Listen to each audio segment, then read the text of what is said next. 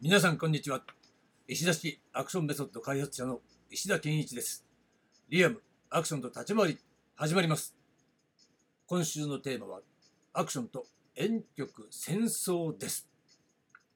はいということで、えー、今日は金曜日となったのでまずは今週のまとめ編いってみたいと思います。月曜日月曜日は遠曲戦争ということで、えー、点を中心に円を描く直線はそれに付随するという言葉を先日詰めたもの。これが立ち回り打撃の基本でありまた極意でもあるという話をしました。で火曜日は円形軌道ということでまあもともとルーツは剣術なんだけど例えるんだったらバットスイングが分かりやすいですよねということね。そういう形で円形軌道の特徴の話をしました。そして水曜日は直線軌道ということでえー、殴りが円形軌道であるのに対して、えー、空手の月ね。月が直線軌道だ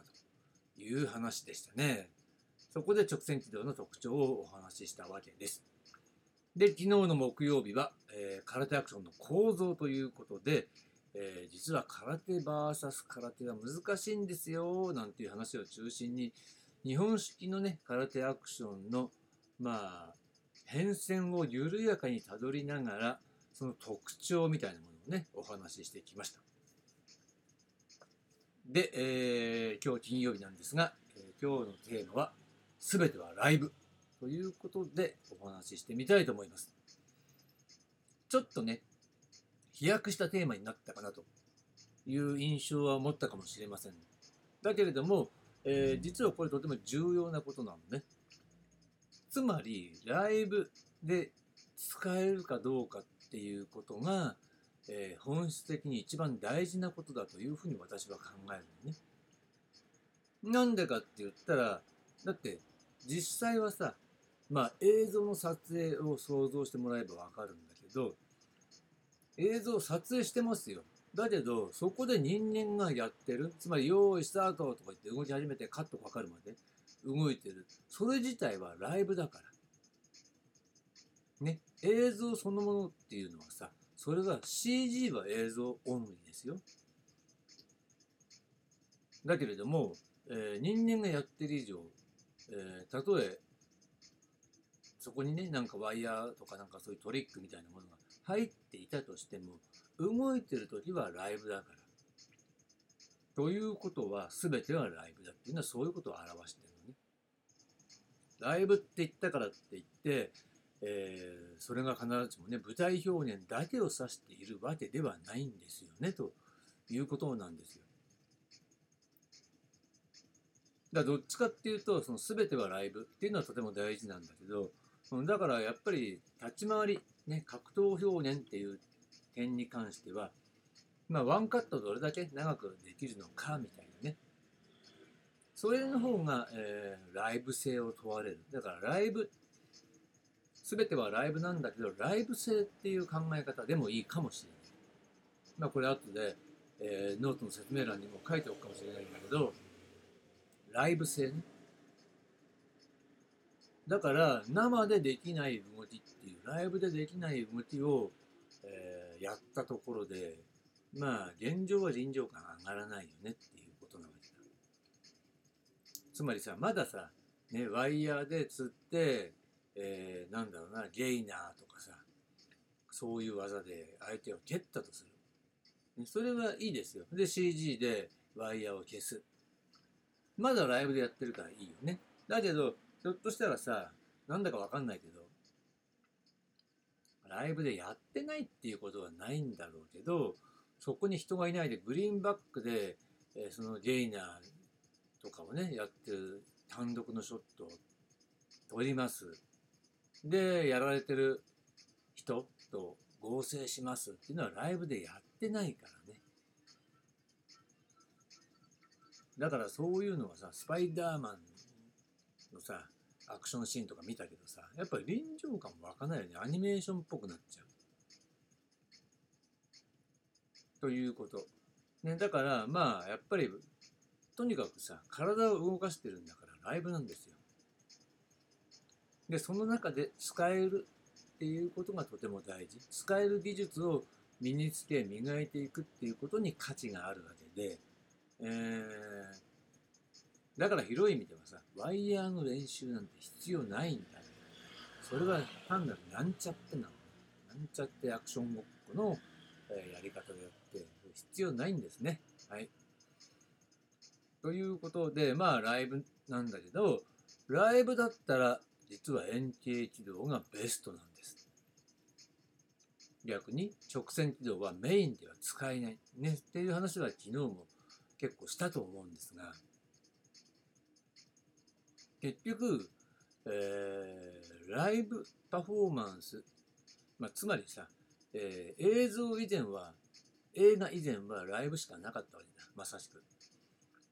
舞台表現しか存在しなかったそこで完成された立ち回り概念っていうものがねチャンバレにおける立ち回り概念っていうものがあってそれがさらに映像の中で磨かれてきてさらにそれが都市格闘に転移した形でもしくはそれを土台にして構築された都市格闘っていうものがある。でなおかつ一方では特に日本の場合さの最大のメリットっていうのは実は子ども賞は結構重要なのね。だから私は全然ぬいぐるみファンでもさあのマニアでも何でもなくてむしろそういうのは大嫌いなタイプなんだけど子ども賞が面白いなと思ったのは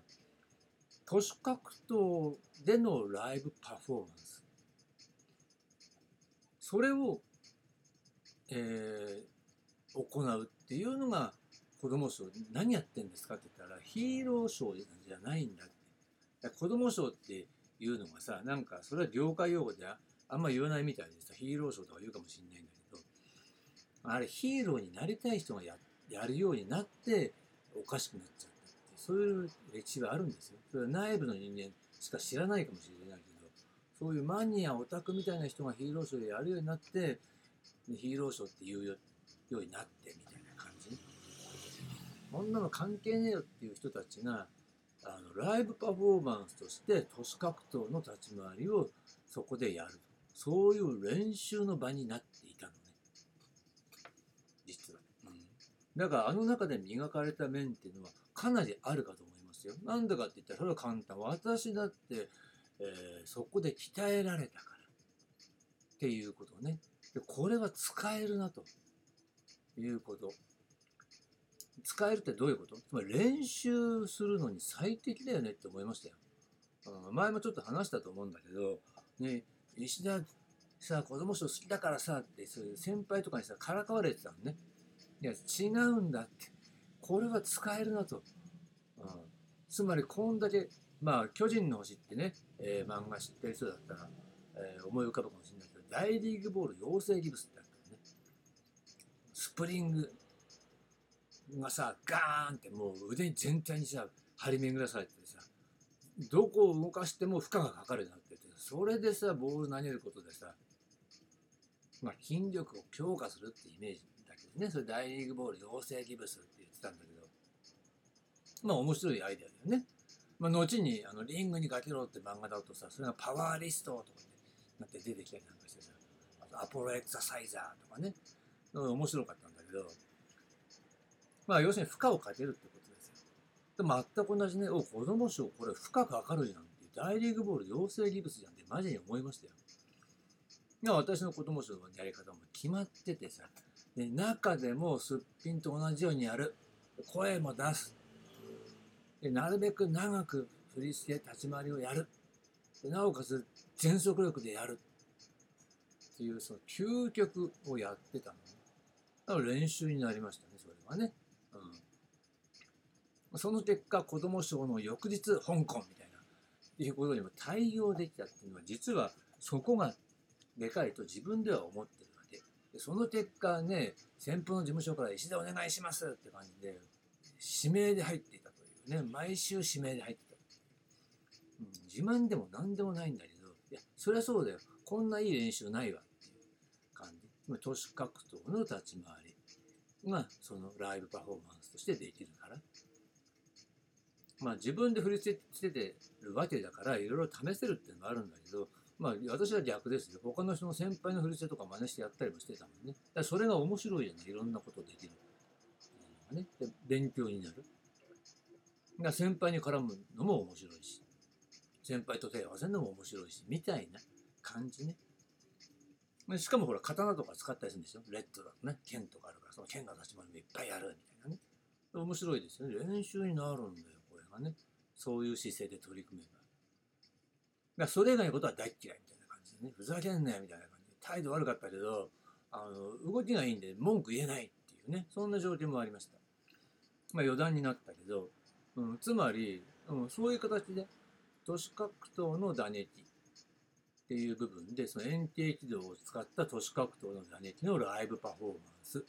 をやる場、控える場として、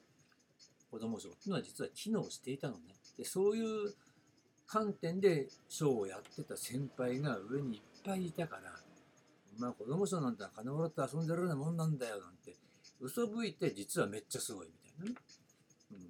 まあそんな時代だったんですね。うん。だから、えー、何やってもライブパフォーマンスでできますよっていう自信があるし、あ逆に考えればライブパフォーマンスでできることとできないことの差も分かっ。ね。ってなった時に直線軌道は使えないんだっていうことをもう分かってると。だから、いや、全くやらないよ。だけど、それが昨日かな、一昨日か話した時みたいに、ね、ボディに月が一発ダーンとつくみたいな。そういうリズムを変える時見せ方を変える時に使う、要所要所で使うだけで、直線軌道 VS 直線軌道の戦いやらない。それをやってる、ぬいぐるみでやってる、ね、空手アクションやってる人たち見たら、バカじゃないのって思うのはまさしくそこなんですよ。下手くそだなって分かってねえな、こいつら。それがしかもベテランだからさ、ほんとこいつらアホだなとしか思えないよね。まあ、そんな形で、うん、合わないことをやって、えー、惨めなショーを展開してもさ、恥ずかしいだけだよねって感じでさ。うん、だって手が合わないってことはよくあるんですよ。あるんだけどさ、それは俺のせいじゃないし、みたいな。周りが下手だからみたいな感じ。ね、そういう時は結構フルコンタクトになっちゃったりするとそういうこともあるわけですよね。そういう手が合わない状況を自ら作り出すなんてバカでしょっていう、そういう論理なんですよ。決して、えー、人格を否定してるわけじゃないのね。技術性の問題分かってないなと。で、結局さ、直線軌道 VS 直線軌道で長い動きをやろうとすると、カンフー時代劇のリズムになっちゃうんだよね。あれ、カンフー時代劇はそうでしょ？はっはっはっていうのがさ、あれは直線でやってるから、はっはっはってやんないと合わないんだよね。でそこでまずリズムが形成されて、リズムが形成されると、どの動きでもその動きのリズムの中で行うっていうのは、それはあの円形軌道の日本式の立ち回りと一緒なわけだよね。でも、あれは多分ライブでは使えないと思う。なんでかっていうと、かなり、えーと、息が合ってないと合わせにくい。シンクロしにくいんですよ。うん、皆さん、ここはポイントね。直線 VS 直線の動きっていうのは、シンクロがしづらいの。だから、相当息が合った仲間と、えー、なおかつ、あの、練習をたくさんやらないと合わないんじゃないかなという形ね。円形っていうのはシンクロがしやすいっていうのが最大のポイント。だから、子供賞みたいに朝行って、パパパって1時間ぐらいで手つでリハーサルやって、はい、それで完成。っていうことが可能。しかも、初見のメンバーと、初めてやる人たちと、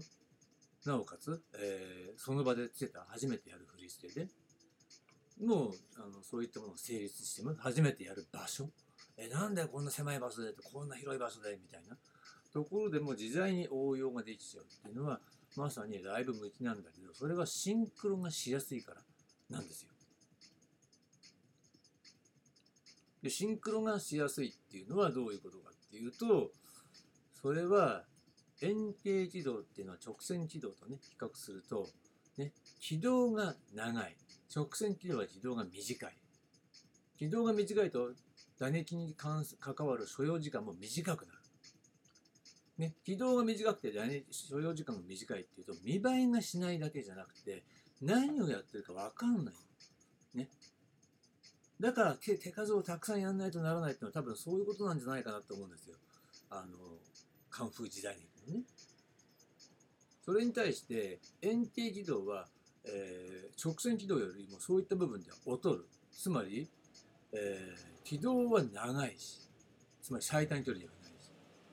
だからこそ比較したらスピードも最速が出るわけじゃないよね。で最短距離じゃないしさ体の使い方違うから。でもだから使えるんだってことね。使えるの意味っていうのは要するに見栄えがいいってこと。まずね、第一に。で、最短距離よりも遠回り、軌道が長い、そしてスピードが速くならないからこそ何やってるか分かるんだっていうことね。そこがポイントなんですよ。つまり見栄えとは何かって言ったら分かりやすさが最優先されてるっていうことね。で、その分かりやすさイコール見栄え。その範疇でパフォーマンスを向上させるからこそ評価が得られる。つまり面白いね、うまいねっていうことが分かるっていうことなわけね。だから、そういったことを知らないで直線軌道で子供賞でカンフーアクションみたいな空手アクションだよね。直線 VS 直線やってるやつは、え評価が得られません。つまり分かってないねっていうことになっちゃうわけねで。下手くそってことになっちゃうわけ。ね、で、そこに、えー、もう一個関わってくるのは今話したように軌道が長い最速じゃないからシンクロしやすいわけなんだけれどもシンクロしやすいっていう意味は、ね、シンクロさせられる領域その接点だよね。そこに幅がある。許容誤差がある。広くあるんだね。だから、えー、何やっても合わせることができる。もちろんタイトになればなるほどそれはシビアな動きになるわけだ。だけれどもまあ多少ズレがあっても許容誤差があるんでなんとかシンクロさせることができると。これもライブパフォーマンス向きだっていうことになるわけですねだから直線軌道は許容誤差が少ないからもうある空間の一点ではっはっはってだからのはっはっはってリズムはそこの、えー、いわば口に出すことで、リズムを取ってるんじゃないかなと思うね。その、はっていうところの一点で、はっ、はっ、はで合わせるから、まあ、なんとかシンクロするっていう、まあ、それもシンクロのための工夫だと思う、ね。で、要するにそれは双方が同時に動いてるんですよ。ここがポイントね。完全に同時に動いてるわけ。それは中国武術の、あの、二人組の演舞とか見てるのからね。立ち回りっぽく最近よくやってますよ。演舞ね。そうすると、まあ、片っぽが槍でね、片っぽが予定るなんてなった時に、向こうは全力でついてくるわけだ。槍の方がね。だけどこっちは、ひょひょひょっと、右左右左、上下って感じで受けるんだけど、そのタイミングが同時。作る動きと、えー、避ける動きが同時に動いてる。だけど、早いから。早いから、えー、顔の横をね、ぐっとギリギリを通過してるようなタイミングで、えー、よけてるということはあるけど、あれ遅かったら、ああ思っちゃうね。バレちゃうね、動きがね。で逆に考えれば、そのぐらい全力でつくぐらい、あれで本当にこれ失敗したら顔に刺さっちゃうよぐらいの、えー、タイミングで全力でつくっていうことをやるからこそ、えー、そのね、ズレっていうのがなくなるから同時に動いてても、えー、際どくだけど見てると、立ち回りとは違うな、なんか変だなって最初思ってたら、ああ、なるほどね。最後の方で見てたら分かった。そういうことか。全部同じタイミングで動いてるから、早いんだけど、うん、むしろ段取り臭く感じちゃうね。うん、まあ、それは演舞だけど、だからそれ中国武術の持ってる、ね、やっぱその文化としての特性なのかなと。そういったものを受け継いでるから、カンフー時代にぐらいまでっていうのは、そういった要素っていうのが強くなっちゃうし、まあ、現代劇の中でもそのリズムっていうのが根底にある直線軌道のリズムっていうのがあの根底にあるのかなという印象はありますね。うん、で要するに香港アクションって言ったってピンからキリまでいろいろあるわけで日本人が考えてる香港アクションですっていうスタイルっていうのは大抵ジャッキー・チェンの真似だからねそれそれがさお前香港でやったことねえだろ見たことねえだろっていう話であって行ったことある人やったことある人見たことある人からしてみたらいろいろあるからいうことね。でそこにもちろん撮影技法とかそういったスタイルがあるから結果的にはそういうふうに見えるかもしれないけどね。ね。ところまでそれやった人じゃないと分かんないと思うけどやってる方からしてみたら大して変わんないんだっていうこともあるわけです。だからあの直線軌道 VS 直線軌道っていうのは、まあ、研究の余地はあるけど日本的にはやっぱり、えー、円形軌道の立ち回りというのがベストなんですよとそこを使いこなせた上で、えー、そういった直線軌道にどう取り組んでいくかっていうことをやらないとまあ日本人としてアクションやってる意味はないよね。だけどでなんでそういうことを言うかっていうとやっぱり最近はさ直線軌道の使用がね、えー、主流っぽくなってる印象っていうのがあるわけですよ。それは簡単だよね。えー、ハリウッドに香港アクションっていうのが進出してましてチャイナマネーでそういったものがガンガン作られるみたいなね流れがあった時に欧米人がそういうね直線軌道主体のアクションっていうのをやってたりするとそれが正しいのかなみたいなハリウッドがやってんだから正しいんだろうななんて思ってそういった動きが主流になっていく可能性があるっていうかまあそう思ってるんじゃないのっていうことね。だけど直線軌道っていうものは日本の円形軌道主体の立ち回り概念とは対立するものだから日本人としては注意が必要なんですよ。ちゃんと日本式の円形軌道主体の立ち回りをマスターした上で取り組んでいくっていうね、えー、空手アクションの時と同じような取り組み方の